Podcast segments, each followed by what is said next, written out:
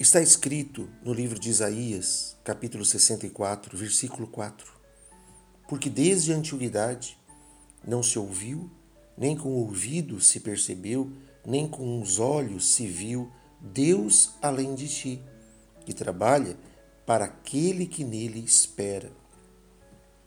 Glórias a Deus por isso. Há um Deus que trabalha por aquele que nele espera. Imagina um Deus que abre portas. Imagina um Deus que pode trabalhar em teu favor, agindo poderosamente, te protegendo, te livrando, te dando sabedoria, te conduzindo em triunfo.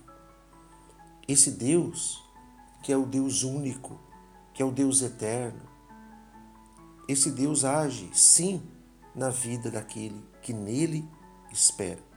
O grande problema é que muitas pessoas confundem o esperar em Deus com a acomodação.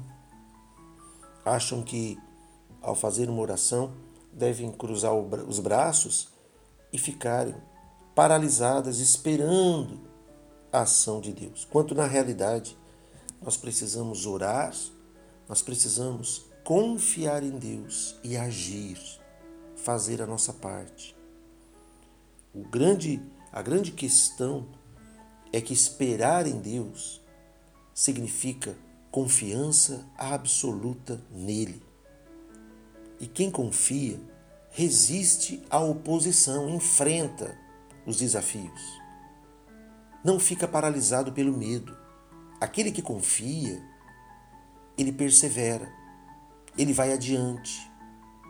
Ele é forte porque ele resiste o mal ele rejeita os pensamentos negativos, ele rechaça os pensamentos pessimistas e ele crê num Deus que pode todas as coisas, num Deus no qual ele tem aliança. Então não se não confunda esperar em Deus com se acomodar. Ainda que tudo esteja acontecendo ao contrário, a pessoa que confia em Deus, ela persevera, ela resiste, ela se fortalece ainda mais na Sua palavra.